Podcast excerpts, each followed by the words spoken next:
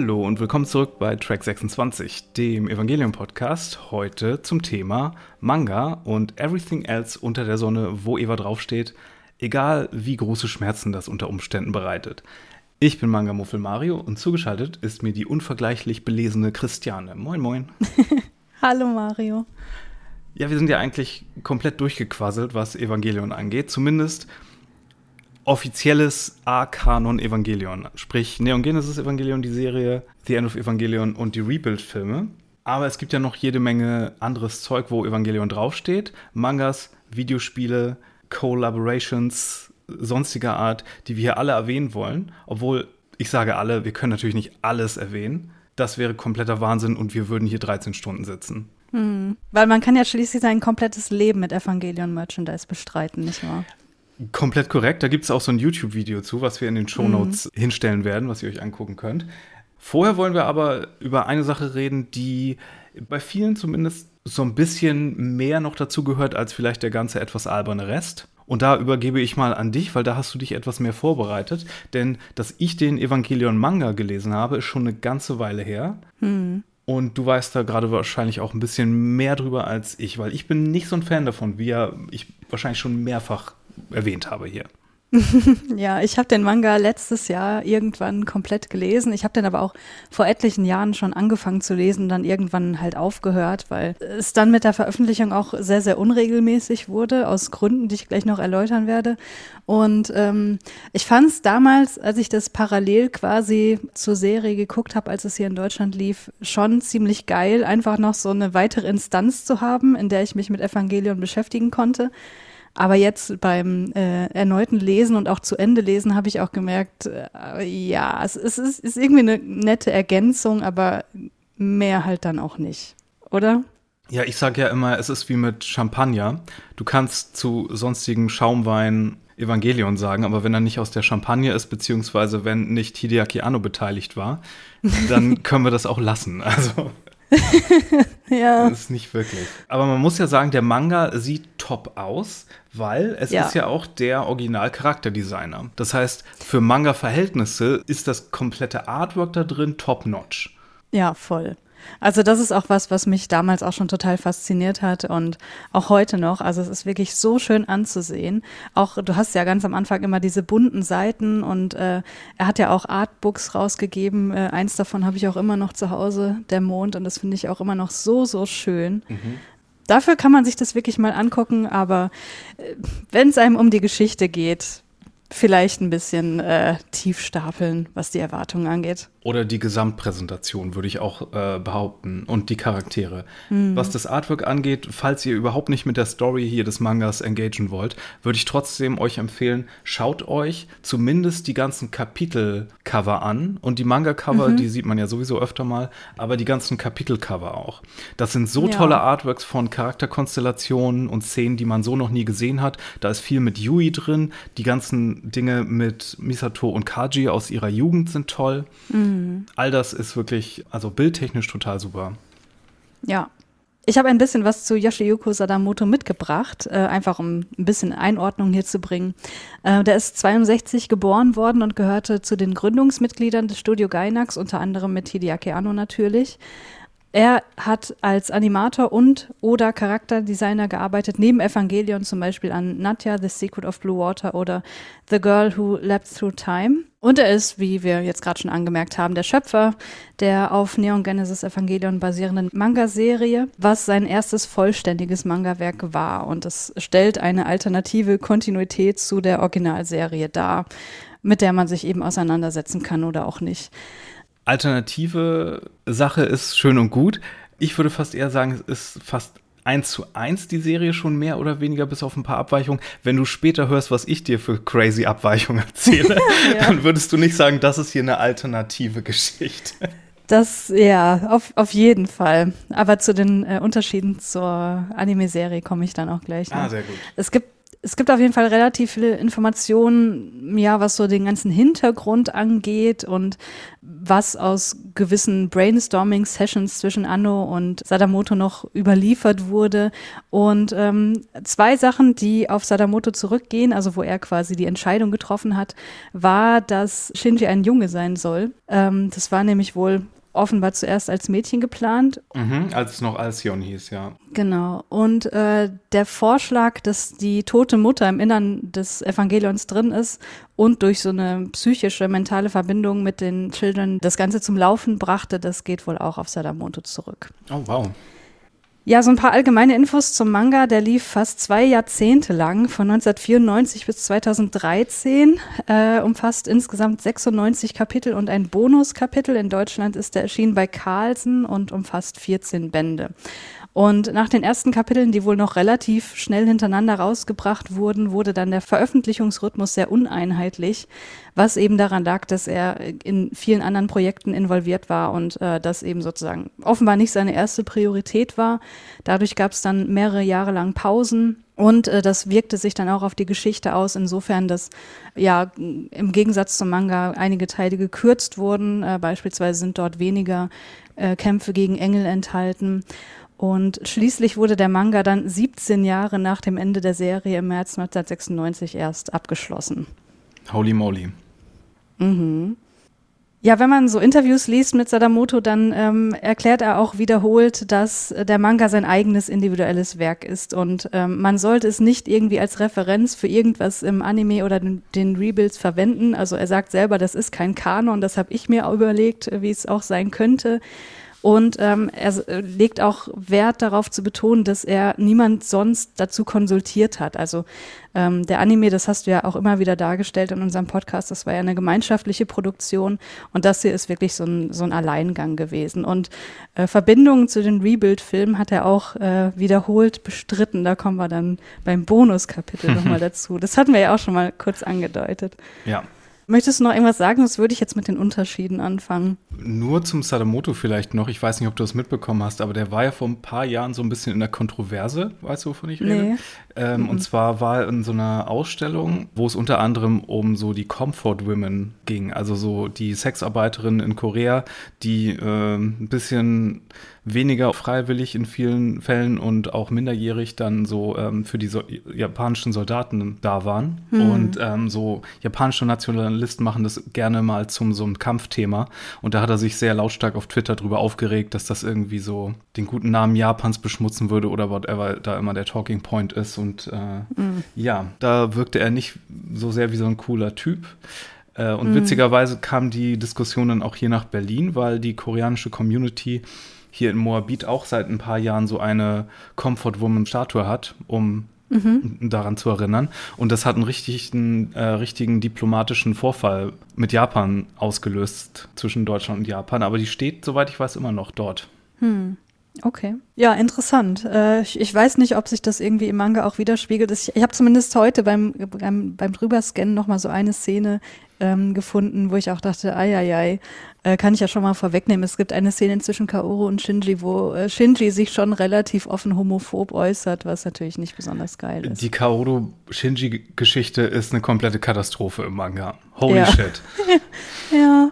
Aber äh, erstmal so ganz allgemein, was Unterschiede zum Anime angeht. Also äh, du hast gerade schon gesagt, es ist relativ nah dran, besonders in der ersten Hälfte.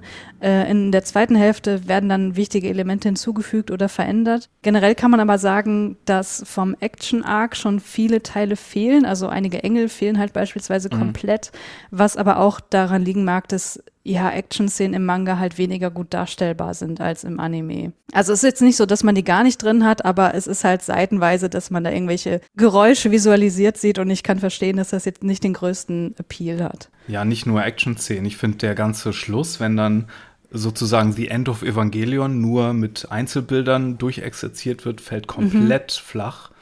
Ja, das stimmt. Hat überhaupt keine Wirkung. Funktioniert nur, wenn man die Vorlage kennt, vielleicht und selbst da sind so zweifelhafte Dinge drin, aber da kommen wir später dann noch drauf. Ja. Generell würde ich aber sagen, dass der Manga schon ziemlich plot-driven ist. Also man hat viel weniger von diesen introspektiven Szenen, von diesen psychologischen Auseinandersetzungen und diese ganze Philosophie, äh, die wir im Podcast durchexerziert haben, die ist halt auch im Grunde kaum vorhanden. Was man aber dafür mehr hat, ist so Interaktion zwischen den Charakteren. Oh, diese Seifenopern-Dialoge. Ich wollte gerade sagen, das ist eine der Stärken des Manga. also ich habe das eigentlich ganz gern gesehen. Zum Beispiel, äh, wenn Asuka und Shinji sich unterhalten in Kapitel 24, da sind die gerade dabei, ähm, an ihrer Synchronisation zu arbeiten für den Kampf gegen Israfel und so. Und da unterhalten sie sich über Shinjis Vaterkomplex und ich dachte so, das ist so eigentlich ganz nett. also ich fand das ganz schön. Aber diese Szenen, wenn ich jetzt sage, das nimmt irgendwie mehr Platz ein, wird das trotzdem sehr schnell abgehandelt alles. Also ich finde, dass der ganze Manga sich sehr, sehr gehetzt anfühlt. Das mag auch an meiner Lesegeschwindigkeit liegen. Also ich gucke mir jetzt auch nicht minutenlang die Bilder an. Mhm. Habe ich das richtig in Erinnerung, dass Ray auch komplett die Quasselstrippe ist? Ja, Quasselstrippe würde ich, würde ich jetzt nicht nennen, aber sie wirkt auf jeden Fall menschlicher und sie ist halt weniger verschlossen.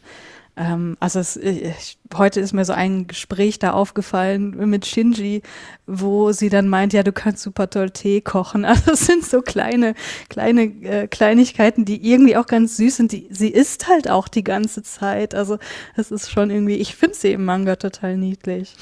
Ja, stimmt. Irgendwas mit Tee hatte sie da, ne? Ich erinnere genau. mich dunkel.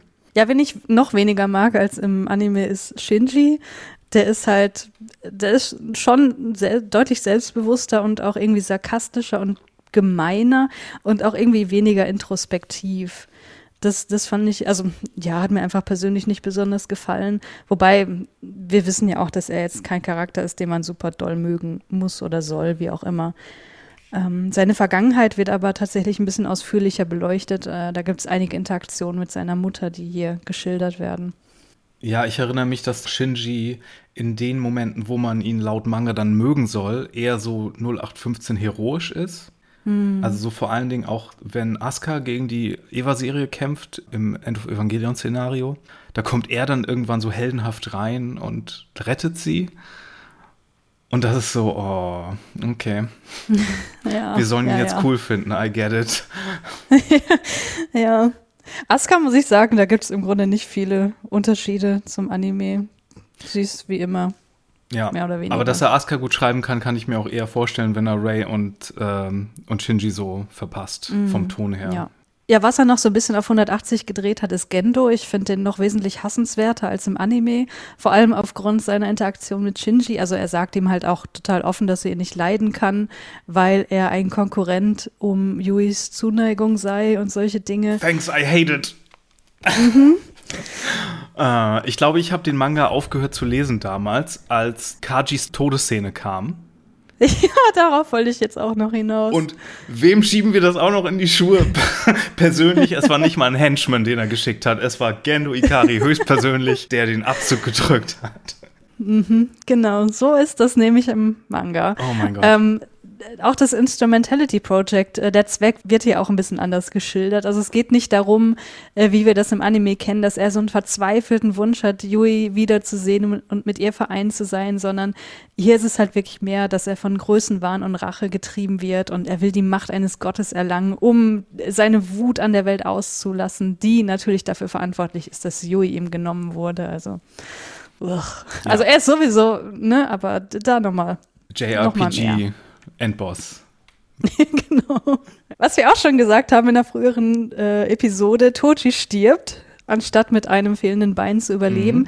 Und was, äh, was mir auch gar nicht mehr bewusst war, während des Kampfes gegen Eva 03 oder den Engel Badil weiß Shinji tatsächlich im Manga schon, dass Tochi da drin mhm. sitzt. Was du weißt, diese Anime-Folge ja liegt mir besonders am Herzen und dass das geändert wurde, das ist halt einfach.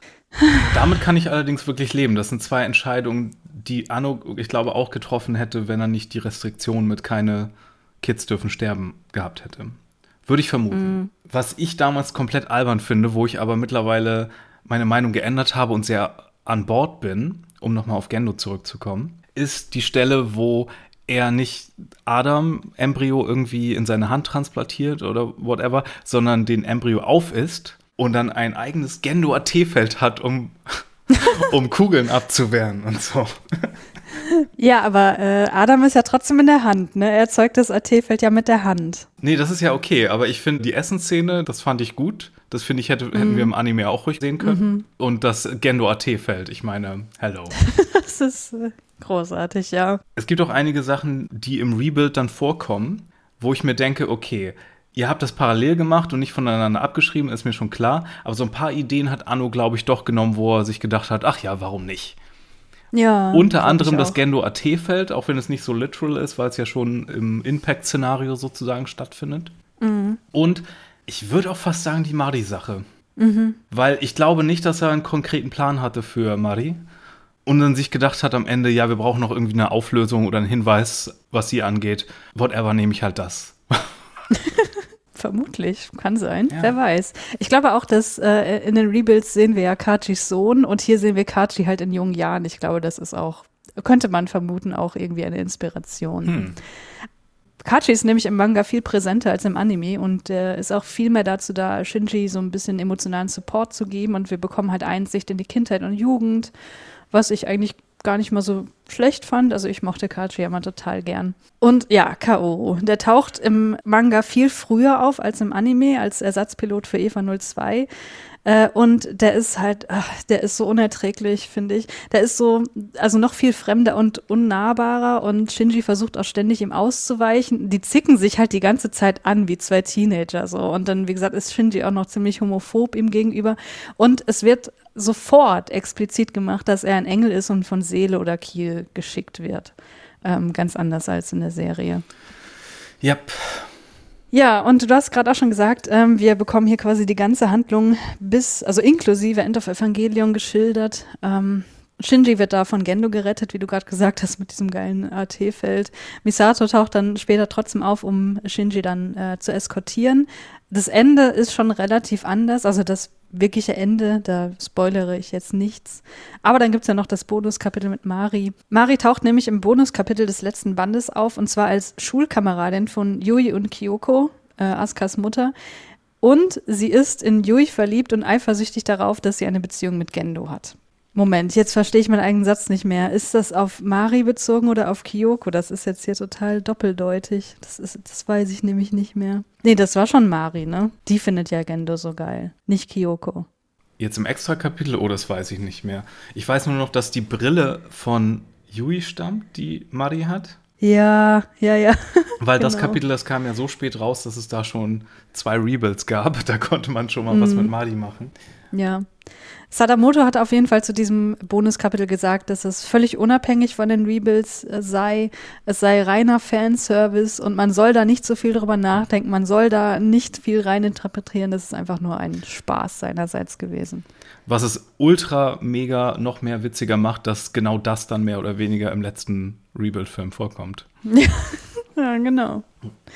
Ja, so viel zum Manga. Ja. Also ich finde, um das nochmal kurz äh, zusammenzufassen, wenn man wirklich mega Evangelion-Fan ist, dann kann man sich das ruhig mal geben, aber man sollte jetzt nicht zu viel erwarten. Kein, kein mind-blowing Manga, den man irgendwie sein Leben lang nicht vergisst. Ja, auch als Manga ist er irgendwie nicht besonders gut, finde ich. Bis auf Ja. das Charakterdesign, aber okay. Geschenkt, ne? Aber Genau. Dieser Manga ist absolutes Gold. Im Gegensatz zu dem, äh, wovon ich euch jetzt erzähle, weil äh, wir haben ja euch ja versprochen, nicht nur über den Manga zu sprechen oder die Mangas, weil davon kommen später auch nochmal welche, sondern über Everything Else Evangelion. Und dazu gehören in Japan natürlich auch jede, jede, jede Menge Videospiele. Und wir machen jetzt mal einen kleinen Abriss, beziehungsweise ich erzähle jetzt Christiane von all den Videospielen, die ich recherchiert habe. Oh Gott. The Good, Bad and the Ugly, wobei das meiste eher Bad und Ugly ist. Weil ich meine, okay, ich muss hier Ja. Full Disclosure. Mario ist kein großer Videospiel-Fan und diese Liste hat nicht sehr geholfen. Okay? Ich kann es mir vorstellen, ja. Christiane ist viel größere Videospielfreundin, als ich es je sein werde. Und ich präsentiere das einfach mal und warte auf ihre Reaktion, okay? Mhm.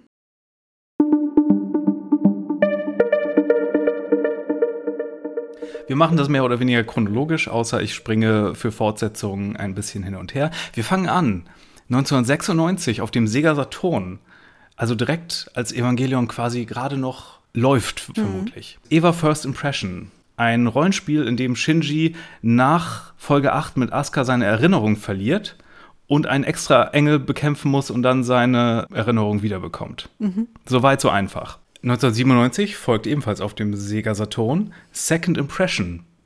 Also die Fortsetzung zu dem Spiel, die aber, glaube ich, in einer anderen Timeline spielt, obwohl es den gleichen Titel hat. Und dort trifft da ein mhm. Mari-mäßiges Brillenmädchen. Sehr Moe Moe, weil Videospiele ja noch mehr Moe sind als Anime oft. Und dann müssen sie auch mhm. einen extra Engel zerstören. Immer noch schön einfach. Ja. Es ist noch alles gar nicht schlimm. Ebenfalls 1997, jetzt wird es schon interessanter. Auf dem PC und Mac Girlfriend of Steel.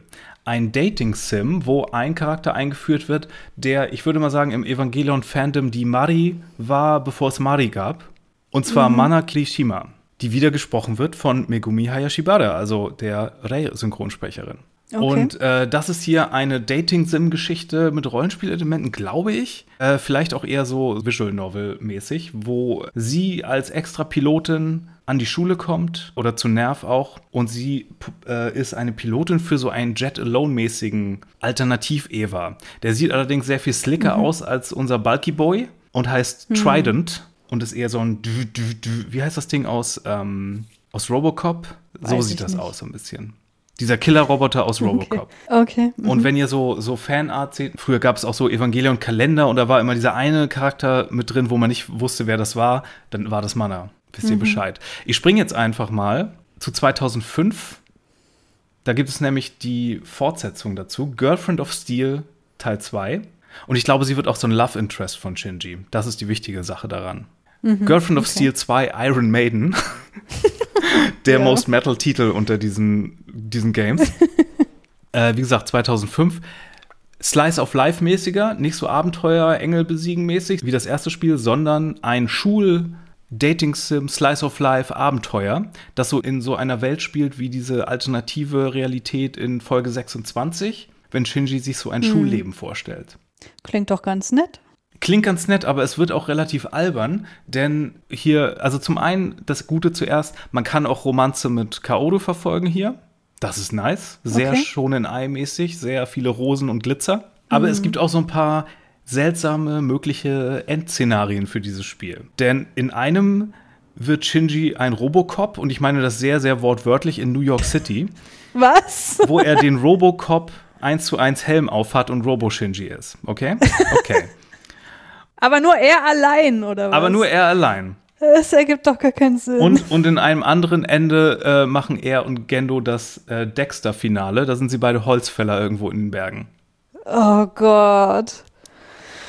Puh, ja. Es wird noch schlimmer. Wir gehen zurück ins Jahr 1997. Harmlos, Sega Saturn, Minigames, Digital Card Library. Who cares? Next. 1998 dann. Neon Genesis Evangelion.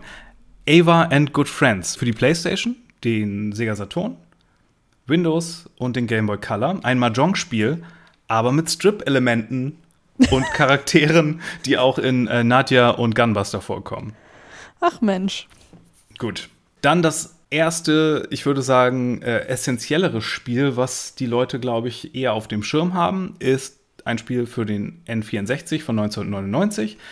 Neon Genesis Evangelion heißt das einfach und das ist so ein 3D-Kampfspiel, wo du im Grunde die Engelmission aus der Serie nachspielst. Okay. Das klingt jetzt erstmal gar nicht so schlecht, aber diese Grafiken aus dieser Zeit sind natürlich sehr schlecht gealtert. Genau, das ist typische N64-Grafik auch. Aber das ist so ein Spiel, das damals so die meisten, davon wusste ich damals auch. Das hatte man auf dem mhm. Schirm irgendwie, dass es das gibt. Und das mhm. konnte man, glaube ich, auch relativ gut spielen, ohne zu viele Japanischkenntnisse, weil es eben kein RPG war. Mhm, okay. Jetzt wird es wieder weird. Und jetzt wird es nu eigentlich nur noch weird. ähm, 2001 Ayanami Racing Project. Okay. Lass diesen Titel erstmal sinken. Ja. Du spielst einen random Nerv-Mitarbeiter, der die Aufgabe hat, Rei Ayanamis täglichen Tagesplan durchzuplanen. Und es spielt in der normalen Timeline der Serie, aber du bist sozusagen für ihre Schedule verantwortlich. Aber was für eine Schedule? Die hat doch nur drei Aufgaben am Tag oder so. Ja, du musst das halt managen, Mann. ich muss dann zum Hauptquartier gehen und zur Schule und zurück und das war's. Und noch ein Gespräch mit Gendo, für die hat doch nichts zu tun. Ich weiß nicht, wie pervy und eklig das wird und ob du mit ihr auch so ein bisschen ihr beim Umziehen helfen musst. Ich habe keine Ahnung. Ach so, Aber, so kleinteilig, verstehe, verstehe. Aber was ich weiß ist, es gibt hier ein Ende, wo am Ende so, ich glaube, nach irgendeiner Art Third Impact wird hier die Realität neu geordnet und dann bekommst du ein SpongeBob-Finale, wo sie eine Burgerbraterin ist in einem McDonalds und du kannst bei ihr Burger kaufen. Ich weiß gerade nicht, welche Reaktion ich zeigen soll. Ich könnte hysterisch loslachen oder weinen. Mir ist nach beidem. Wir sind noch längst nicht beim Schlimmsten angelangt. Pass auf, oh. eine der witzigsten eine der witzigsten Einträge kommt jetzt und ich erzähle dir gleich warum, weil es klingt erstmal relativ harmlos. Ja. Es heißt Neon Genesis Evangelion Typing Project E. Für den Dreamcast okay. und Windows erschien 1999 und es ist ein Educational Game, wo du Typing lernst, also Zehn-Fingersystem mhm. mit Maya, die dir Typen beibringt. Ach, guck. Und das finde ich so morbide und witzig, weil was ist ihre letzte Szene im Evangelion-Kanon? Ja, sie stirbt, als sie was eintippt. Sie stirbt, als sie was eintippt und danach fliegt ihre Hand über die Typing-Tastatur. es gibt auch ein Sequel wohl mit Misato, aber Typing mit Maya vor dem Third Impact finde ich großartig.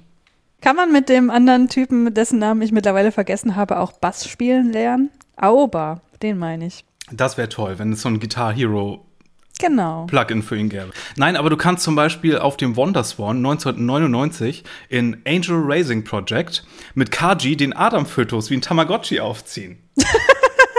Geil. Das finde ich wirklich großartig. Das ist gut, oder? Ja, sehr.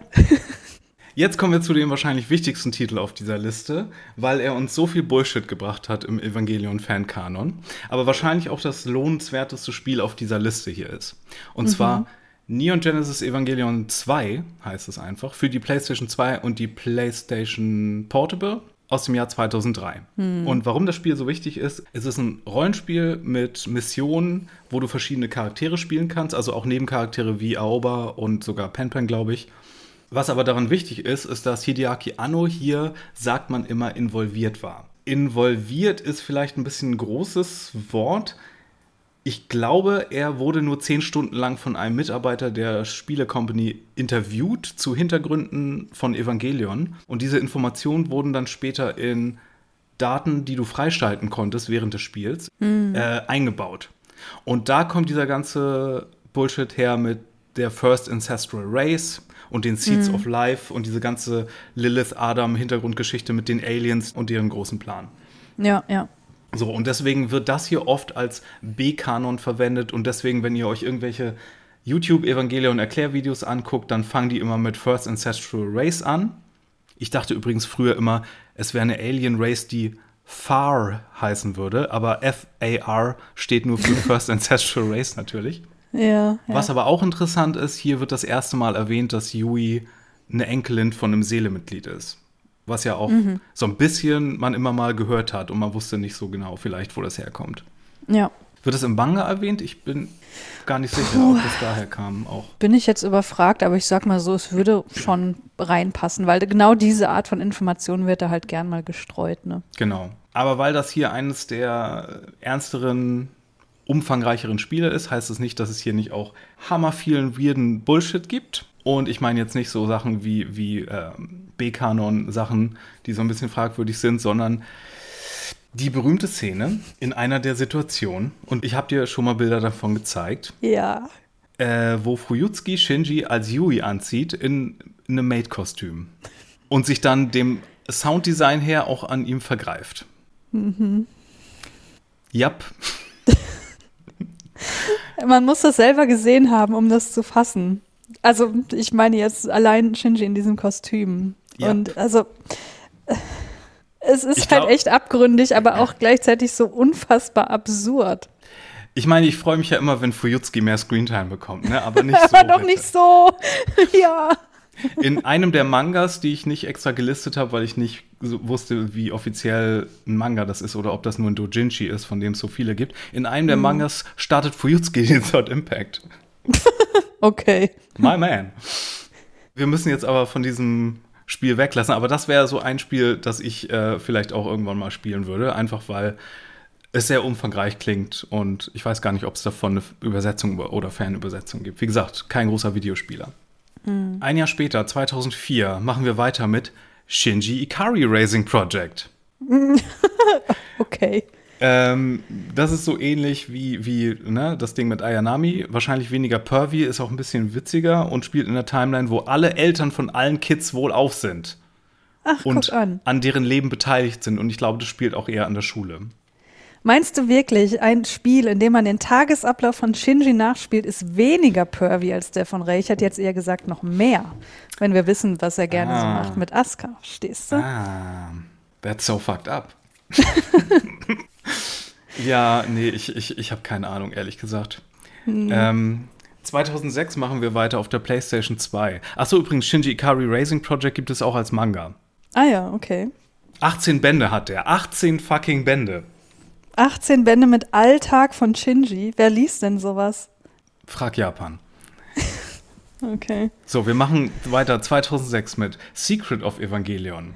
Ein Visual Novel Puzzle Spiel, wo du einen random Kollegen von Kaji spielst, der eigenhändig am Ende den Second Impact aufhalten muss, äh, den Third Impact. Ja, warum nicht? Ja, okay. Warum man nicht gleich Kaji genommen hat, ist mir auch ein Rätsel. PlayStation 2 bleiben wir, 2007, Detective Evangelion. Oh, ein das klingt gut. Ein Krimispiel mit Detective Shinji, der den Mord unter anderem an Gendo aufklären muss und äh, am Ende den Third Impact auffällt, indem er sich einen Faustkampf mit Kaodo leistet. ich finde schon die Prämisse Detective Shinji total geil. Das ist nicht die einzige Detective-Geschichte, die wir haben. Wait.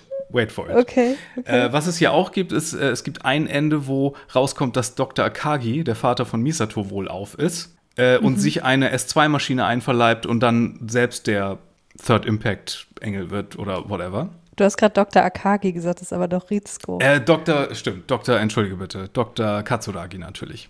Ja. Äh, die eine Sache, wo ich nicht mal mad at it bin, ist, Kaodo hat hier ein eigenes Eva-Modell, also einige Zeit vor Mark 6, nicht mhm. Rebuild, sondern Kaodo hat hier ein eigenes Eva-Modell namens Eva-Modell Beta und der ist Gold und hat Flügel. Oh. And I can't be mad at it. It's pretty cool. Ja, das klingt sehr nice. Den kannst du übrigens auch spielen im nächsten Spiel. Evangelion Battle Orchestra, PlayStation 2 wieder von 2007, gleiches Jahr. Es mhm. ist streng genommen sogar ein Spin-off von diesem Detective Fighting Game. Und jetzt kommt eine Sache, die ich wirklich nicht verzeihen kann. Du kannst in diesem Spiel auch als Lilith spielen und kämpfen. Und mhm. ein Move, den sie hat, ist der Third Impact. Ja. Du kannst eine Tastenkombination machen und dann startet der Third Impact. und er zieht nur die Hälfte deiner Energie ab. okay, das ist wirklich absurd. oh Mann. Ich frage mich, wie lang diese Kampfsequenz dann ist. Dauert das auch eine halbe Stunde wie in End of Evangelion? Äh, nein, aber ich glaube, es ist so eine Sache, die du vielleicht auch abkürzen kannst. Ich habe es mal gesehen auf YouTube. Also, okay, okay. Ja. 2009, Evangelion Joe. PlayStation 2, PSP. Evangelion Joe heißt genau wie der erste Rebuild-Film, nur das Seltsame ist, es ist ein 3D-Fighter mit der gleichen abgekürzten Story wie der erste Rebuild-Film und auch so Visuals danach empfunden. Mhm. Aber weil es danach keine Rebuilds mehr gab, als sie das programmiert haben, haben sie danach einfach mit der Anime-Story weitergemacht. okay. Werden die Leute schon nicht merken. Hm? Weird. So, und jetzt kommt wahrscheinlich mein Favorite-Eintrag in dem ganzen Ding hier. Ich bin gespannt.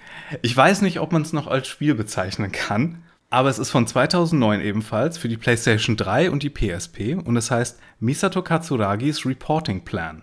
Und dafür ah. brauchst du, darf, so, pass auf, du brauchst gleichzeitig ein digitales Abonnement für die Mainichi Shimbun. Das ist eine der großen Tageszeitungen in Japan. Mhm. Und wenn ich das richtig verstehe, haben sie die Stimme von Kotono Mitsuishi, der Misato-Synchronsprecherin, digitalisiert und sie liest dir jeden Tag die Zeitung vor. Was? Das ist doch kein. Hä? Du kannst aber Misato, dann erscheint ein Bild von Misato und du kannst ihr Aussehen irgendwie noch so customizen. Ich weiß nicht, ob ich das einfach nur total kacke oder total geil finde. Ich hatte jetzt tatsächlich bei dem Titel gedacht, dass man irgendwie als Misato Berichte über Shinji anfertigen muss oder so. Aber das ist natürlich noch geiler. Nein, nein, sie liest dir vor, was die LDP gerade wieder für Skandale hat. Das ist nein, Ich finde das super. Ich würde das haben wollen. Oder? Ich weiß nicht, ob es noch aktiv ist, ob das noch funktioniert. Wie gesagt, das ist schon ein hm. bisschen alt. So, und dann gibt es natürlich noch unzählige Mobile Games, äh, wovon einige auch noch aktiv sind und gerade vor zwei Jahren erst rausgekommen sind oder so. Einige heißen, äh, was habe ich hier? Evangelion Battlefields, das ist glaube ich so strategisch mäßig. Evangelion Dawn, dann gibt es auch so mit so Karten, Sammel, Deck-Building-Spiele und da habe ich echt überhaupt keinen Überblick. Was mhm. aber noch sehr witzig ist, ist, es gibt ja auch 1000 Pachinko-Maschinen in Japan mit Evangelion-Theme, die ja auch so mhm. kleine Stories auf dem Digitalbildschirm durchspielen. Weißt du, was Pachinko ist? Äh, irgendwas, was in Spielhallen rumsteht? Genau, das ist das, wo diese kleinen Kügelchen runterfallen. Das ist ein Glücksspiel im Grunde. Du hast ah, okay. keine, keinen Einfluss darauf, aber je nachdem, wo die Kugeln reingehen, werden so äh, Sequenzen getriggert in so Videos und dann spielst du so eine Story durch. Mhm. Und das Witzige ist, diese Pachinko-Spielen gibt es teilweise auch für die PlayStation 2, wo du nichts anderes machst, als wie bei so einem digitalen Flipper auf eine Pachinko-Maschine zu gucken, wie die Bälle runterfallen. Mhm. Der einzige Vorteil, dass du dann halt auch dadurch diese Pachinko-Storylines von Evangelion durchspielen kannst. Ja, kann man machen, wenn man sonst nichts zu tun hat im Leben. Und äh, ach so, was ich noch erwähnen kann, es gibt ein Video natürlich von Crunchyroll, was die meisten kennen. Da ist ein Moderator namens Tim Liu.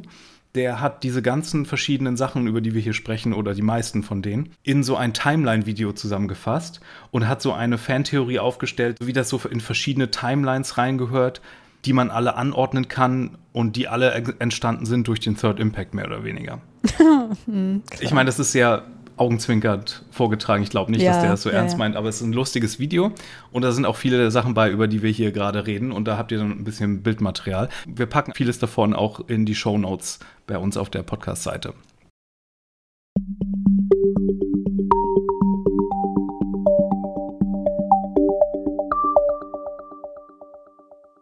So, damit haben wir die Videospiele hinter uns gebracht. Äh, stehen noch ein paar Mangas aus. Mhm. Und da machen wir gleich den Anfang mit, ich finde, dem strangesten Manga-Titel überhaupt in der Liste.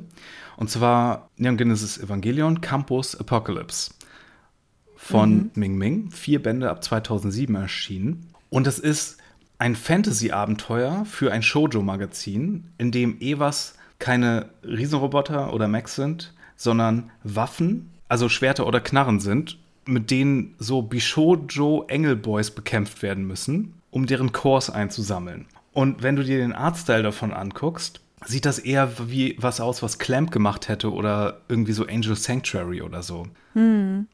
Also ich, ich habe das jetzt gerade auch mal aufgerufen und ich dachte so, die haben doch bestimmt irgendwas gezeichnet und haben sie einfach den Namen draufgeklatscht. Das hat doch mit Evangelion nichts zu tun, oder? Allerdings. Naja, es sieht aber auf jeden Fall gar nicht so übel aus. Ja, es ist aber so totaler Genre-Shift und dass mhm. es vier Bände lang lief, ist auch schon allerhand. Länger lief allerdings Evangelion Anima und das ist so eine Light Novel-Serie vom Mecha-Designer Ikuto Yamashita. Das lief fünf Bände lang ab 2008 in einer alternativen Timeline, in der äh, die Seele-Invasion in End of Evangelion und der Third Impact nicht passiert sind oder aufgehalten wurden. Mhm. Und Light Novels sind ja keine richtigen Mangas, sondern nur so bebilderte Romane. Mhm. Ähm, aber diese Bilder sind schon so komplett überdesignt, dass die Evas so eher aussehen wie die Michael Bay Transformer.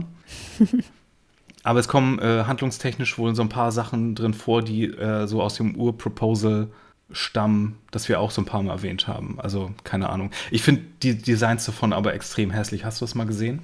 Ich gucke es mir gerade an, ja. Also ich, die Charakterdesigns sprechen mich auch überhaupt nicht an. Ist, ja, da geht es ja. auch, glaube ich, mehr um die Max als um alles andere. Und weiß nicht, das erinnert mich so sehr an so Fanfiction von damals, so aus dem Internet, aus dem frühen mhm. Internet, wo Leute dann so nach End of Evangelion noch weiter gesponnen haben, als mhm. wenn der Third Impact nicht passiert wäre, mit einem erwachsenen Shinji und so Geschichten und oh. Kachi oh sieht wirklich ganz, ganz furchtbar aus. das geht gar nicht. Hast du noch was Besseres? mitgebracht. Ja, und zwar, du mochtest doch die Detective-Geschichten so sehr. Dann ja. kann ich dir noch Neon Genesis Evangelion Shinji Ikari Detective Diary anbieten. Von oh, okay. äh, Takumi Yoshimura, zwei Bände ab 2010. Da haben Kaji und Misato eine Detektei äh, wo Shinji und Kaoru anheuern, weil ich glaube, Shinji muss da Fälle lösen, um irgendwie Geld zu verdienen, weil er irgendwas kaputt gemacht hat, eine Vase oder so. Mhm. Das Bizarre ist nur, dass es hier auch Evangelions gibt, aber die sind keine Riesenroboter, ebenfalls nicht, sondern sind so heraufbeschwörbare Geister wie in den Persona-Spielen. Ja, ah, okay. Und ja. die sehen auch nicht aus wie Evas, die sehen halt aus wie so random Dudes die dann Was? mit denen abhängen, wenn sie die heraufbeschwören. oh Mann. Es fing so gut an, aber jetzt mit den random Dudes hast du mich ja. wieder rausgekickt. Aber mich würde ja interessieren, was die da für Fälle lösen, ne? Ja. Und, und Kaji und Misato Noir filmmäßig, da, da ginge bestimmt was. Ich stelle mir das gar nicht so übel vor, tatsächlich. Aber ich muss auch hier sagen, äh, der Zeichenstil spricht mich nicht besonders an. Wahrscheinlich wird mich nichts davon ansprechen, was nicht genau Sadamoto-Style ist, weil es einfach immer eine, eine Divergenz von dem Bekannten ist und deswegen immer scheiße aussieht. Das kann sein. Naja, was hast du noch? Äh, als letztes im Manga-Bereich habe ich Neon Genesis Evangelion, The Legend of Pico Pico Middle School von Yushi Kawata und Yukito. Fünf Bände ab 2014 und das klingt so ein bisschen nach albernem Enders Game. Nerf ist in diesem Fall eine Schule und die Children müssen Videospiele trainieren, um Aliens abzuwehren. That's it. Okay. Das hat fünf Bände gefüllt. Das finde ich jetzt alles sehr unsexy, muss ich sagen. Und es gibt noch ein crossmediales Projekt, wo du bestimmt schon mal Bilder von gesehen hast. Das nennt sich Petite Eva oder Pucci Eva. Mhm. Oder Pucci Eva at School. Das sind so 24 Kurzfolgen ab 2007 in so einem 3D super deformed, super cute Style, wo die Kids zur Schule gehen, aber Eva 1 ist auch ein Schüler. Hä? Aber halt, Eva 1 ist halt so ein knubbeliger, größerer, muskulöser Schüler. okay. Und ja, es ist so größtenteils not, ne? Slapstick und oh nein, alle haben einen Obento und Eva 1 muss Batterien essen. und das gibt es okay. auch als so DS-Spiel mit so Minispielen und ja. Und als Manga ich auch. Ich verstehe, ich verstehe. Also das spricht mich von der Absurdität dann tatsächlich schon wieder fast an. Aber nur fast. Das ist auch wirklich ganz putzig irgendwie auf seine dämliche Art und Weise. Hm. Ja, geil. So, Mangas alle abgeklappert, Videospiele abgeklappert. Jetzt geht es noch um Werbespots und Collaborations. Und das hier kann wirklich nur ein Auszug sein. Denn wenn Evangelion 1 noch ist, dann eine komplette Marketing-Schleuder. Und das zeigt sich in den fantastischsten Inkarnationen, sage ich mal. Hm. Und anfangen müssen wir natürlich mit den Produkten, wo es auch animiertes Material zu gibt. Und da müssen wir natürlich anfangen mit der Schick-Rasierer-Kampagne. Schick ist so ne, wie Gillette so ein, eine Rasierfirma und die haben so animierte Spots hergestellt, wo Gendo in so einem Koffer statt dem Adam-Fötus oder dem Schlüssel von Nebukadnezar einen Schick-Rasierer erhält und in einem weiteren Spot sich dann den Schurkenbart abrasiert und den Shave Impact initialisiert. Und dazu läuft dann so eine himmlische Musik und ihr müsst euch jetzt alle den Schickrasierer kaufen. ihr müsst euch vor allem diesen Clip angucken. Als du mir den gezeigt hast, ich musste mir den mehrmals anschauen. Ich konnte es einfach nicht glauben. Es ist zu geil. Man denkt immer so, hm, Gendo, wie der wohl aussieht, wie er lacht oder lächelt. Und da sieht man es und das wird sich nicht mehr aus eurem Hirn rausbrennen. Es ist da für immer drin. Ja, und es kommt raus, er wollte gar nicht Yui wiedersehen, er wollte nur eine anständige Rasur, because he's worth it. Für das Beste im Mann oder wie immer das heißt. Ja. Großartig. Mhm. Ähm, etwas zweifelhafter wird es dann schon, wenn die Japan Racing Association JRA, JRA ins Spiel kommt. Da haben sie relativ aufwendig sogar animierte Szenen gemacht mit Eva-Charakteren und dem real existierenden japanischen Jockey Yutaka Take, um Pferderennen zu promoten. Oh Mann. Da sieht man dann den realen Pferderennjockey mit Gendo ja. in so einer Pressekonferenz sitzen, die Kids beim Pferderennen und dann so ein Eva 1 Pferdehybrid. Also ein Pferd, das aussieht wie Eva 1. Und es soll Glücksspiel promoten. Aber, aber was, mal ganz ehrlich, stell dir vor, du bist, äh, musst du nicht vorstellen, du bist ein mega Evangelion-Fan, du bist da in Japan, bist irgendwie gerade richtig im Hype und dann siehst du das und dann gehst du dahin. Was soll dir denn da bitte geboten werden? Also ich verstehe diese Verbindung schon mal gar nicht. ja. Oh Mann, ey. Das ist ein Ding. Jetzt wird es ein bisschen abstrakter, ohne jetzt konkrete Videos dazu, die ich euch zeigen kann. Aber ähm, fangen wir mal an mit Hakone. Hakone, die Stadt, also der Standort, wo Neo Tokyo 3 steht, geht mhm. ja hart rein, was die Verbindung zu Evangelion angeht, ne? Zum Franchise. Ja. Deswegen gibt es ganz viele Evangelion ex Hakone Collaborations, äh, wo es Standorte gibt, das Nerv-Hauptquartier als heiße Quelle, so mit rotem Wasser, Third Impact-Quellen. Du kannst dir dort Merch kaufen mit den Children in traditionellen Kleidern der Region und so weiter. Ne? Die ganze Region. Mhm. Je nachdem, wann gerade der Film promotet wurde und so mal mehr und mal weniger. Aber wenn du nach Hakone gehst, kannst du sehr viel Evangelion erleben. Mhm. Dann gibt es äh, natürlich die Kampagne Evangelion X Godzilla, weil Hideaki Anno hat ja auch den letzten japanischen Godzilla-Film gemacht und da gab es natürlich sehr viele Artworks und Figuren, wo so Evangelion gegen Godzilla kämpft und in den Universal Studios in Japan gab es sogar so eine Attraktion, so eine 4D-Kino- Präsentation, weißt du, wo das so ein bisschen, mhm. wo du so durchgeschüttelt wirst und dann guckst du dir ja, an, wie, ja. wie die gegeneinander kämpfen oder so, glaube ich. Und es gibt natürlich auch so Statuen hier und da und whatever. Und eine der Sachen, die man äh, noch am häufigsten online sieht, äh, zum Beispiel auf Twitter, weil es da auch sehr viel Marketing für gibt, das ist eine Sache, die nennt sich Radio Ava. Das ist mhm. eine, eine Marke im Grunde mit physischen und Online-Stores für Streetwear und Fanprodukte. Magazin gibt es dazu auch, da wird das dann immer auch gezeigt, was da neu veröffentlicht wurde. Mhm. Da werden auch so verschiedene Collaborations mit so Streetwear-Marken gefeatured, also wo du dann ähm, so Fila oder New Balance Produkte bekommst, die so im Evangelion oder Evangelion inspiriert sind, ja. Mhm. Aber du bekommst auch so nachempfundene Sachen wie die Bomberjacke von Asuka oder hier und da mal eine Sache, die wirklich wie aus der Serie aussieht oder so Merch. Mhm.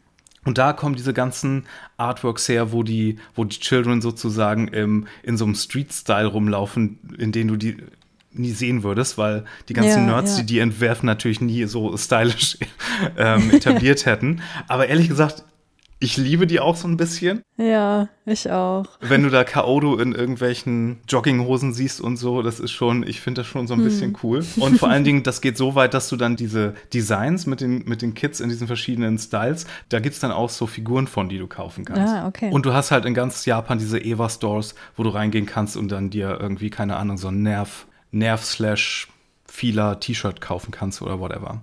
Ja, das klingt doch eigentlich ganz nice. Aber wie ist das? Okay, ich weiß nicht, ob du das wirklich beantworten kannst. Aber ist das etwas, was, was als cool angesehen wird? Weil ich glaube, ich, ich glaube, wenn man heutzutage hier jemanden damit rumlaufen sehen würde, würde man denken, was ist denn das für ein Freak? Die Sache ist an den Radio Ava Sachen, das ist nicht wie so ein Fanstore, dass du dann einfach mit einem T-Shirt rumläufst, wo eine Ray drauf ist oder so. Das sieht mm. nicht wie nerdy Kram aus. Das sieht schon wie Cool okay. Kids Klamotten aus. Verstehe. Ähm, also etwas, was auch nur Insider erkennen, sozusagen. Ja, also manche Verbindungen sind da wirklich sehr subtil. Da hast du dann, keine Ahnung, so eine normale Sportswear-Jacke oder Puffer-Jacket oder so. Und dann hast du da das Markenlogo drauf und dann steht hinten Tokyo 3 drauf oder Nerv oder irgendwie sowas. Ah, okay. Das ist dann mhm. entweder so subtil oder es ist nur eine Farbgebung, die daran erinnert an Evangelion. Und selbst die Sachen, die so ein bisschen, wo so Charaktere drauf sind, die sind dann so ein bisschen in gemuteten Farben, weißt du? Mhm. Und also die gehen auch schon so ein bisschen ein, dass, dass äh, so Anime nicht mehr nur so mega Nerd-Kram ist, wo, wo du nur so Fanprodukte anziehst. Ja, es klingt gut. Hm. Ja, das wird auch ganz gut angenommen, also wie es aussieht, weil die machen, glaube ich, sehr, sehr viel Geld, weil die Sachen natürlich auch dementsprechend teuer sind. Mhm. Wenn du es vergleichst mit so hiesigen Fanshops oder so. Aber da gibt es wirklich, wirklich coole Sachen, muss man sagen. Und dann gibt es natürlich, äh, wie gesagt, hier können wir nicht alles aufzählen, aber um noch mal so ein paar Sachen runterzurattern, die es mit Evangelion-Logo gab, Nahrungsmittel, Werkzeuge, Angelausrüstung, Küchenutensilien, Dessous, Parfum, Verlobungs- und Eheringe in allen möglichen Varianten mit Kaoru und Shinji oder als jetzt zuletzt, gerade heute habe ich eins gesehen mit so der, der Gaius-Lanze. Mhm. Äh, so als, als Design. Natürlich alle möglichen Chips und Schokoladen. Ich hatte mal so einen massiven Schokoblock mit äh, einem Seele-Monolithen. Mm. Da war die Verpackung auch schon großartig. Und wie du das auch schon erwähnt hast, es gibt dieses Video, wo jemand seinen kompletten Tag mit Evangelion-Merch und Produkten gestaltet. Und das kann man ja. wirklich sehr gut tun. Ich glaube, so, ein, so, eine Evangelion-Bohrmaschine oder so würde mir schon gefallen. ja, wir haben auch einiges davon. Immer wenn ich was sehe, äh, packe ich das bei uns auf den Twitter-Account rauf. Äh, hm. track26pod, wenn ihr da mal hinschauen wollt. Da geht immer noch einiges. Da gab es auch so Make-up letztes ja, oder vorletztes ja, ja. Jahr mit so Ayanami als Werbefigur. Mhm. Und dass du sich dich so Ayanami blass, aber dann mit roten Lippen machen kannst. ja. Großartig. Ach, und der Ayanami Weichspüler. Warum? Damit die, damit die eigenen Handtücher so weich werden wie die von Ayanami. Ich weiß es Hammer. nicht. ich glaube nicht mal, dass die, dass die Ayanami in der Serie von der Existenz von Weichspüler überhaupt weiß. Aber okay. Ja. Warum nicht? Detergent Impact vielleicht oder so. Detergent. Ja, Hast du noch irgendwelche Lieblingsprodukte, die du mal gesehen hast oder so? Oder bist du komplett aus Evangelion erstmal?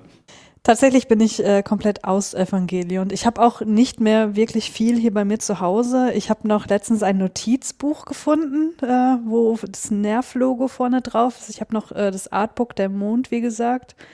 Ähm, auch die Groundwork Artbooks, aber ja, gut, und die Manga habe ich halt hier, aber damit hat es sich dann tatsächlich auch. Doch, ich habe noch Bilder an der Wand hängen, aber die sind äh, nicht irgendwie offiziell, sondern von, von KünstlerInnen, die irgendwie was mit Evangelium gemacht haben in ihrem eigenen Stil. Aber ansonsten würde man meiner Wohnung, glaube ich, nicht ansehen, dass ich für diesen Podcast zur Hälfte verantwortlich bin. das ist auch okay. Manchmal ist man auch erstaunt, wenn man so Artwork sieht, wo man nicht denken würde, dass es offizielles Artwork ist, aber ist es dann doch. Hm. Mir fällt da immer als erstes das Bild von Shinji und Kaoru unter der Dusche ein. Mhm, ja, ja. Oder das mit Kaoru in diesem gelben Tanktop, Crop Top. Ich glaube, das kenne ich gar nicht. das ist sehr interessant. Zeige ich dir auch gleich mal. Ja. Ähm, ja. Aber ihr merkt schon, es gibt keinen Mangel an Evangelion-Produkten und Dingen, die ihr euch als Mega-Fan holen könnt, auch wenn es wahrscheinlich unmöglich wäre, das alles zu besitzen. Gibt es ein, eine Person in Japan, die alle Bohrmaschinen und alle Köder und Notfallrationen mit Eva drauf hat? Ich weiß es nicht. Vielleicht gibt es so, so Mega-Freaks wie so Star Wars-Fans, die so eine ganze Lagerhalle voll haben mit mhm. Stuff, aber das ist mir noch nicht untergekommen. Ja, wäre auf jeden Fall eine Lebensaufgabe, würde ich sagen. Also Komplettist kann man da schlecht werden. Hm. Nächstes Mal geht es ein bisschen substanzieller. Nochmal um den Hideaki Anno und was der sonst noch so gemacht hat. Ja, geil. Und äh, hoffentlich war das nach dem schweren Finale, das wir beim letzten Mal besprechen mussten, ein, ein lustiger kleiner Durchatmer. Ich fand schon. Ich fand es sehr, sehr unterhaltsam. Ich hoffe, du auch. Auf jeden Fall. Ich habe hier einige Sachen entdeckt, von denen ich vorher noch nicht wusste. Und es hat mein unnötiges Fan-Knowledge auf jeden Fall nochmal geboostert, ja. sehr gut. Wo bist du bei Twitter? Ich bin bei Twitter unter Christiane Attich in einem Wort geschrieben. At firewalkwithme mit zwei E bin ich. Lauft uns nicht davon, dann hören wir uns beim nächsten Mal. Adios. Tschüss.